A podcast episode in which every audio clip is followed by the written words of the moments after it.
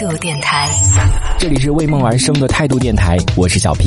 已经来到了十一月份了，很快啊，然后还有一个月的时间，十二月一过完，二零二一年就又要过去了，真的时间过得真的是飞快。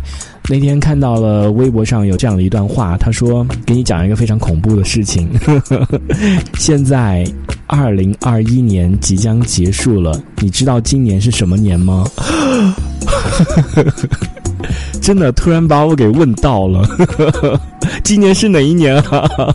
太恐怖了！我不知道从什么时候开始，我就再也分不清楚今年到底是什么年了。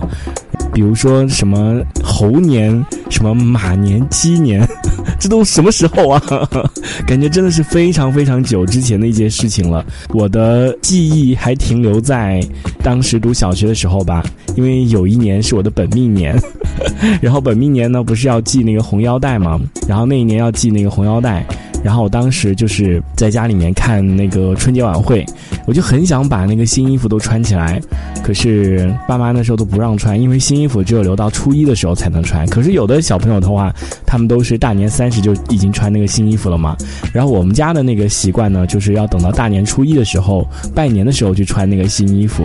因为我小的时候，我奶奶就跟我讲，她说大年三十的时候不要穿新衣服，因为要吃那个年夜饭，所以很容易把那个衣服弄脏。然后你第二天去跟人家拜年的时候，看了那个脏衣服，对不对？真的，现在突然想到了以前，这个过年的时候买新衣服一百块钱都能解决一身，现在真的是。不过现在好像变得很无所谓，就是过年的话，基本上也都不买新衣服了。